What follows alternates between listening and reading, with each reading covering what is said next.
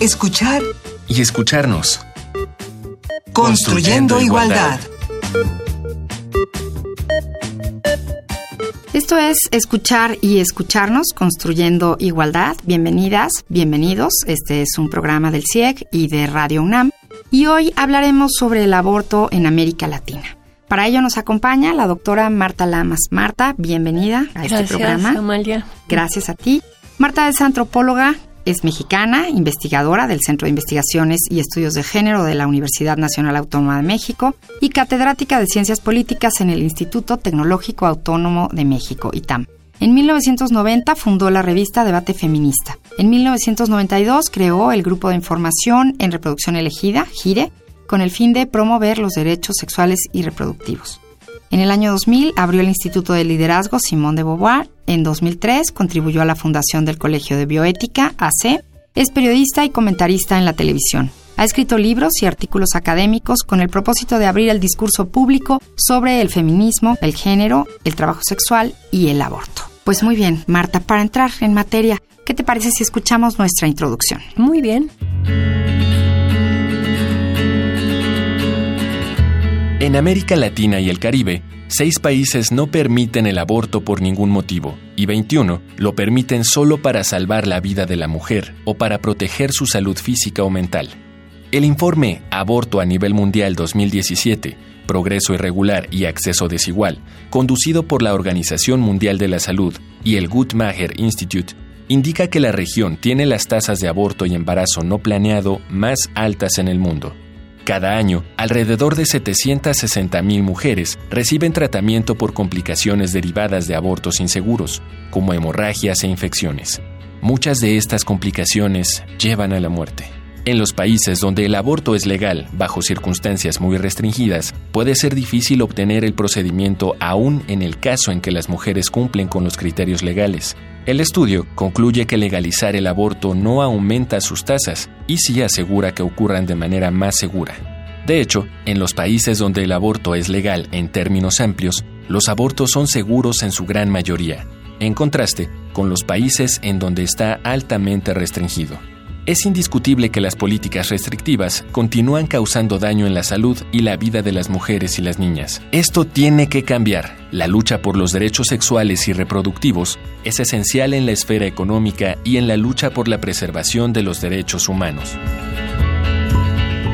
Pues hemos vivido hace unas semanas la discusión en el Senado argentino con respecto a la despenalización del aborto voluntario. Hay otros países de América Latina en donde tampoco se permite el aborto, hay mucha discusión sobre el tema. Hay muchos pañuelos verdes presentes últimamente. Entonces, vamos a comenzar. ¿Qué es lo que detiene la legalización del aborto en América Latina? ¿Qué pasa? El Vaticano, o sea, la política desde la Iglesia Católica, desde la jerarquía de la Iglesia Católica, que tiene una concepción, digamos, a partir de la idea del alma, que el alma llega desde el momento de la concepción y que ahí hay un ser humano y no lo ven como un proceso para llegar a un ser humano porque desde el primer momento hay alma. Entonces la Iglesia Católica ha ido cambiando su política y su manera de entender el aborto y fue, digamos, a mediados finales del siglo XIX que cambió lo que había sido una postura bastante sensata anteriormente pero fue con todo este descubrimiento del microscopio y que se vieron los espermatozoides que se movían que salió esta idea de desde que el momento de la concepción hay vida. Cosa que es cierto, vida hay, lo que no hay es un ser humano con una actividad cerebral que se le pueda llamar una conciencia. Claro. Entonces ha sido, digamos, la obcecación de la Iglesia Católica, de la jerarquía, y la influencia que tiene ese pensamiento religioso y los intereses también políticos y económicos entre los políticos latinoamericanos, los gobernantes que no quieren tener a la Iglesia Católica de enemigo, ¿verdad? Hablando en contra desde los púlpitos, lo que ha obstaculizado. No es extraño que los países que tienen despenalizado el aborto en América Latina sean, por un lado, Cuba, que lo tuvo que hacer por el bloqueo económico que hizo Estados Unidos y que impidió la llegada de los anticonceptivos y que entonces decidieron que ahora sí que como método anticonceptivo, aborto. Y habían cubanas que tenían 12, 15 abortos en su vida reproductiva sin el menor problema. Y por el otro lado, Uruguay, que va a despenalizar el aborto en todo el país con Mujica, va a entrar en vigor la ley en el 2013 que fue un país que tuvo un presidente de izquierda que decidió darle entrada a lo que es una medida de salud pública. Y en México tenemos la Ciudad de México, que digamos no es un país que tenga despenalizado el aborto, aunque vienen las mexicanas de todos los estados de la República a abortar a la Ciudad de México. Entonces, respondiendo de nuevo a tu pregunta, Amalia, el obstáculo es un obstáculo ideológico y tiene que ver con el peso fuerte o relativo que tenga la Iglesia Católica en el país. En Chile, por ejemplo, las chilenas han estado luchando por la despenalización del aborto, el papel de la Iglesia ha sido fuerte. Y lo que decías al principio de Argentina, ¿qué pasó en el Senado? Los argumentos de los senadores argentinos eran es que yo por mis principios religiosos, o sea, para empezar, Argentina no tiene separación iglesia-estado como la tiene México. Y bueno, en México no se ha podido tampoco despenalizar a nivel nacional. Y bueno, cada mujer es una historia, pero ¿qué nos dicen las cifras? Las cifras lo que nos dicen es que es un problema básicamente de justicia social. Ya se ha visto que una mujer que está dispuesta a abortar lo va a hacer a como de lugar. Las que tienen dinero van a ir con su ginecólogo en su consultorio particular y van a decirle que quieren abortar y si el ginecólogo fuera muy católico y le dice que no, igual la manda con un compañero que sabe que lo hace bien o incluso puede irse a abortar a Estados Unidos, tomar un avión, pagar eso, ir a la frontera. En cambio, la mayoría de la población que no tiene esos recursos y que solamente en la Ciudad de México es un servicio de salud gratuito y público, pues ¿qué es lo que hace? Recurre a meterse una sonda, a meterse un gancho, al ir a comprar el té de ruda, y eso tiene un riesgo bastante fuerte en términos de quedar estéril, tener una septicemia, incluso morir, aunque las cifras de muerte han bajado muchísimo desde que ya, por lo menos en términos generacionales, las chicas jóvenes ya conocen el misoprostol y ya saben que se puede provocar un aborto espontáneo tomando citotec. Entonces hay una medicina que es para otra cosa, pero que sirve también para provocar abortos y hay un conocimiento que el Internet ha facilitado, ¿no? Pero igual sigue siendo un tema de riesgo y sigue siendo un tema de que después de provocarte ese aborto espontáneo tienes que ir a una consulta con un médico. Entonces, el gran problema es el problema de justicia social. Luego hay otro problema, que es el problema de qué es una democracia. Una democracia es un sistema de organización de la vida en donde se reconoce que hay muchas posiciones, que hay un pluralismo en la sociedad y que no todos quieren lo mismo, ni piensan lo mismo, ni tienen la misma religión. Entonces tú tendrás mujeres para quien abortar sea un crimen, que no aborten, pero hay muchas mujeres para quienes abortar no es un crimen y de acuerdo a sus creencias, algunas religiosas, como por ejemplo, en el judaísmo no hay la penalización que hay en el catolicismo, ¿no? O simplemente que no son religiosas que lo puedan hacer. Entonces también hay un problema democrático, reconocer que en el caso de México hay separación Estado-Iglesia, la Iglesia podrá tener las ideas que quiera respecto al aborto, que me parece que son ideas arcaicas y equivocadas, pero no todo mundo le hace caso a la Iglesia. Y si vivimos en un Estado laico, ¿Por qué tendrían que decidir? tendríamos que aceptar que se impongan esas creencias cuando ya la ciencia médica ha explicado que no es lo mismo un óvulo fecundado que una mórula, que un blastocito, que un embrión y finalmente un feto. Y si vemos a nivel internacional que la Organización Mundial de la Salud está diciendo que se pueden permitir los abortos hasta los seis meses, y si vemos, por ejemplo, a Inglaterra, en Inglaterra la ley lo que dijo fue, no son los políticos los que tienen que tomar la decisión de en qué momento se puede abortar o no, son los médicos. Y entonces lo que hicieron en Inglaterra fue decidir que los médicos resuelvan y que el aborto es legal hasta las 24 semanas. En la Ciudad de México lo tenemos apenas hasta las 12 semanas. A las 12 semanas. Marta, vamos a escuchar nuestra propuesta musical. Hoy está a cargo de Shakira, compositora y cantante colombiana. Y la canción se llama Se quiere, se mata. Ahorita comentamos al respecto.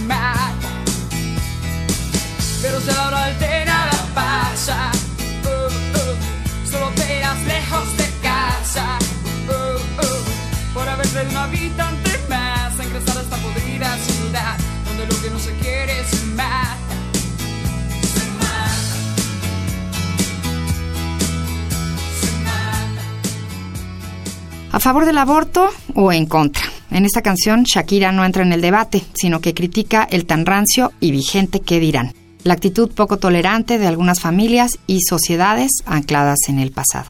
Esta canción habla sobre unos jóvenes novios que mantienen relaciones sexuales. Ella queda embarazada, la pareja se asusta, era un, embarazo no deseado, y opta por el aborto. Ese día llegaste un poco más de las 10, pero el susto se dio unas semanas después cuando te confirmaron tus terribles sospechas. Un niño nacería y ya sabías la fecha. Y antes de que el vecino y la familia supieran, fuiste donde el doctor a acabar con el problema. Ojalá hubiera la posibilidad de tomar esta decisión y de estar seguras. Claro, la hay en la Ciudad de México y la experiencia de la Ciudad de México, Amalia, ha sido espectacular. O sea, en el 2007 fue que se logró para empezar, cambiar el sistema que existía antes, que era que los abortos no se castigaban si el embarazo había sido producto de una violación o si era un- había una malformación del producto o si era un acto de imprudencia de que se resbaló y se cayó por las escaleras. Eso no se castigaba y era un sistema de causales. ¿Por qué causal no se castiga?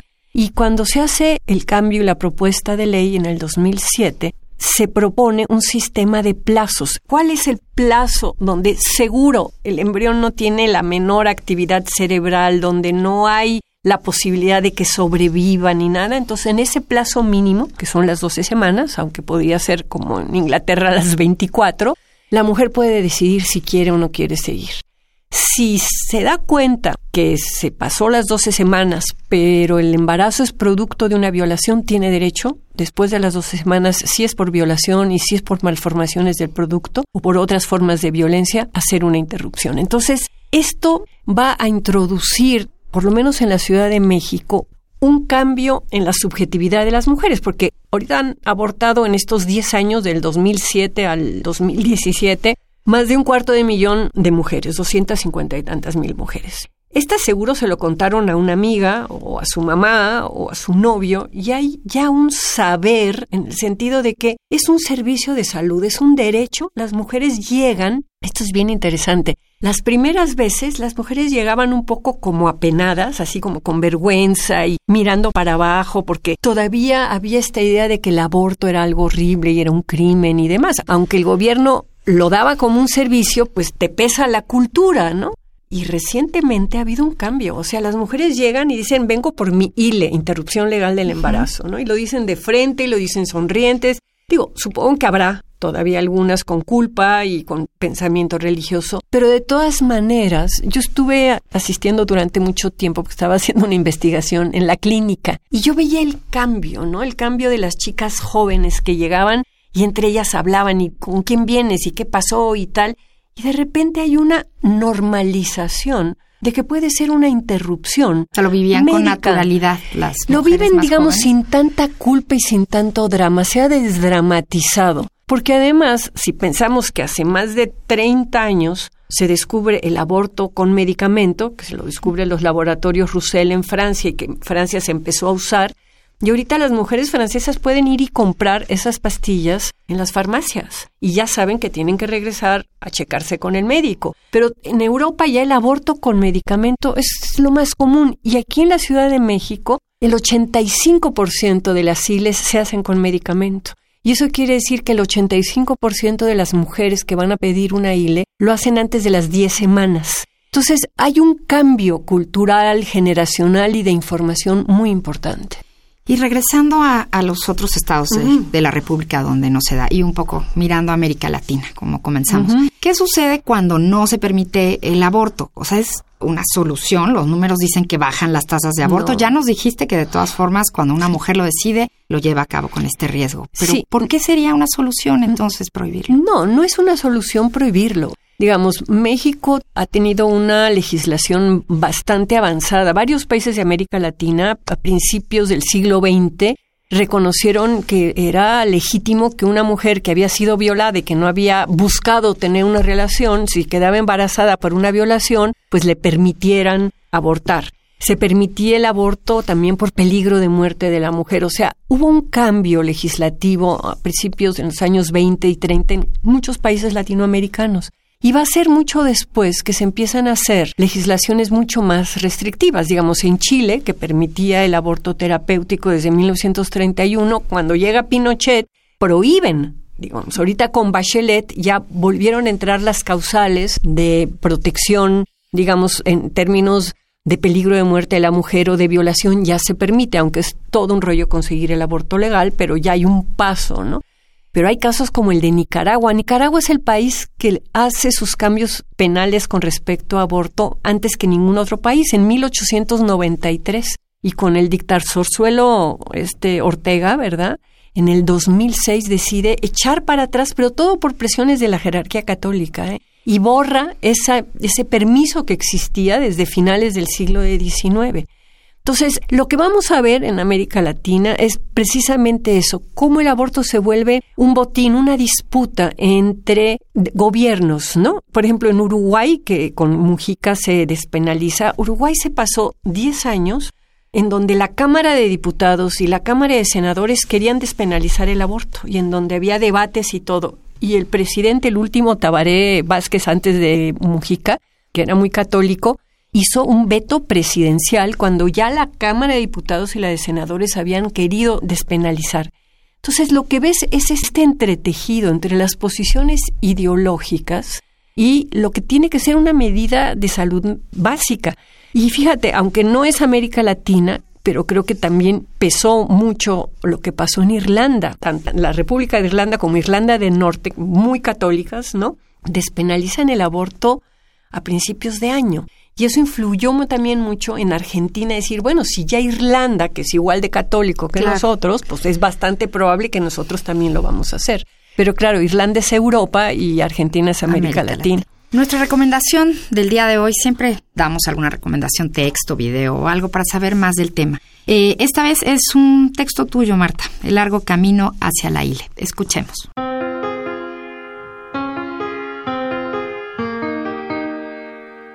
La interrupción legal del embarazo, ILE, en el Distrito Federal, es resultado de un conjunto de acciones de muy diversa índole que emprendió una variedad de grupos y personas, y en el cual destaca la labor de un sector del movimiento feminista. Soy una de las tantas personas que se empeñaron en conseguir este objetivo, y en estas páginas quiero recordar algunos hechos conocidos y hablar de otros que no lo son tanto. Reconozco que la mía es una visión parcial y no pretendo neutralidad alguna. Mi función fue la de una pieza en un rompecabezas complejo que condujo a la despenalización del aborto en 2007. En este libro, centrado solo en uno de los modos de intervención política de la tendencia del feminismo a la que pertenezco, ofrezco mi versión de los hechos. El largo camino hacia la ILE, mi versión de los hechos, Centro de Investigaciones y Estudios de Género, libro de Marta Lamas, gira en torno a los momentos clave del feminismo en México, una invitación para mirar los distintos momentos históricos que llevaron a la despenalización del aborto en 2007, al mismo tiempo que logramos conocer mejor a la autora, ícono del movimiento feminista en México.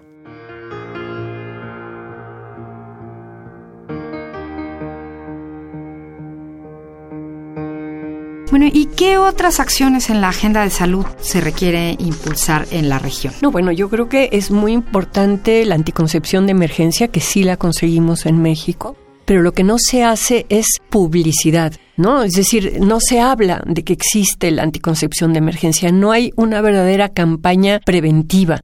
Entonces yo creo que por un lado se tiene que hacer muchísimo más énfasis en el término de la educación sexual, una educación sexual bien entendida y bien concebida en donde se hable de placer y no solamente de lo que no debes de hacer o del peligro de la sexualidad.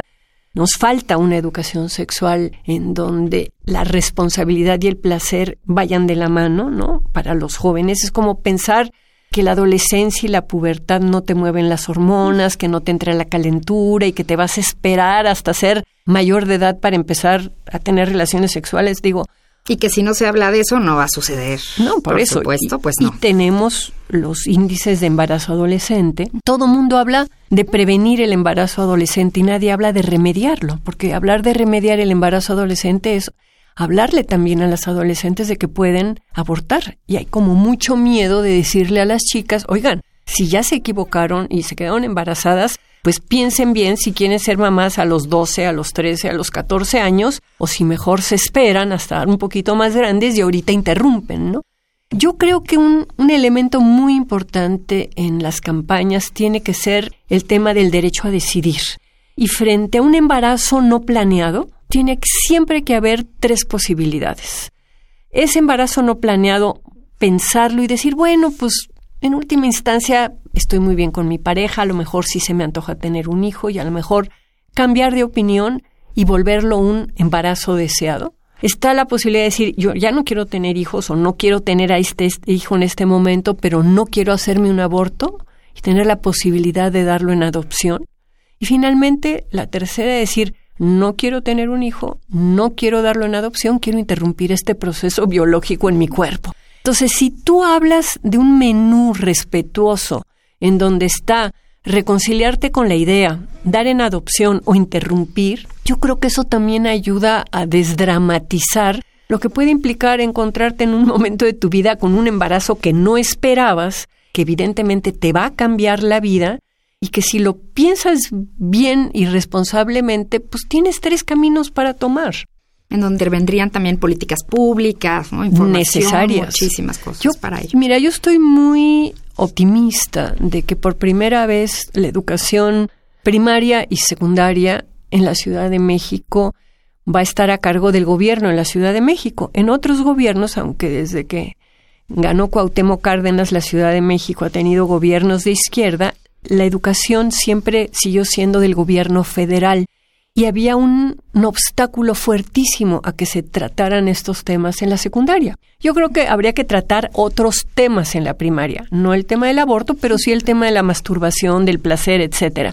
Pero ahora que hay una coincidencia entre el gobierno federal y el gobierno de la Ciudad de México y que se va a pasar la responsabilidad de la educación secundaria al gobierno de la Ciudad de México, y que la secretaria de Educación va a ser nada menos que nuestra Rosaura Ruiz, exdirectora de la Facultad de Ciencias, ¿verdad? Y miembro de la Junta de Gobierno de la UNAM, yo creo que podrá darse un giro mucho más progresista y en donde se pueda hablar de estas cosas, Amalia. Y para terminar con nuestro tema, no quiero dejar de preguntarte qué papel juega en esta lucha el movimiento feminista latinoamericano.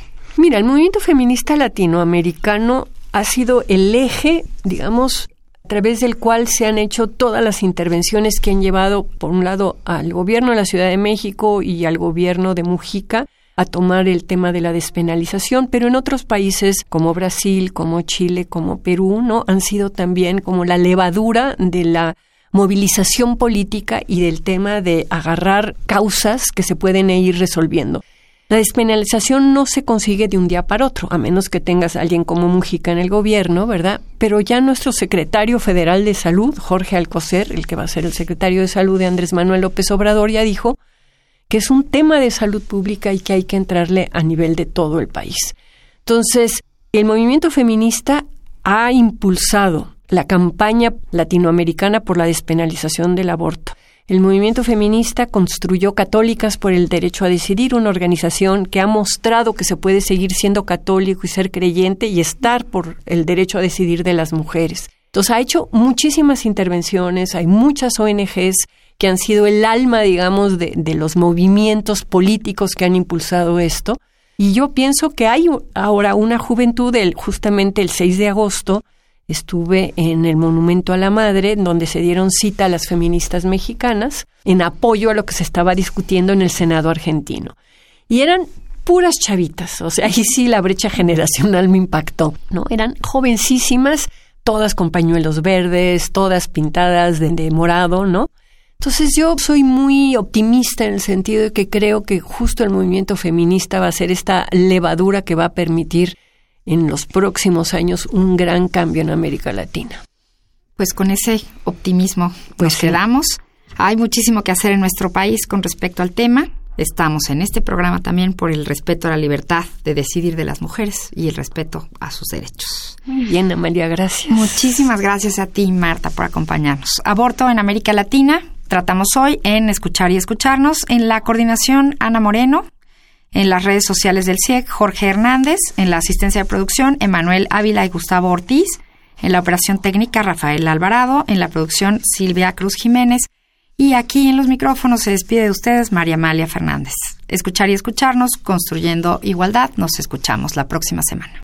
Radio UNAM y el Centro de Investigaciones y Estudios de Género presentaron Escuchar y escucharnos. Construyendo Igualdad.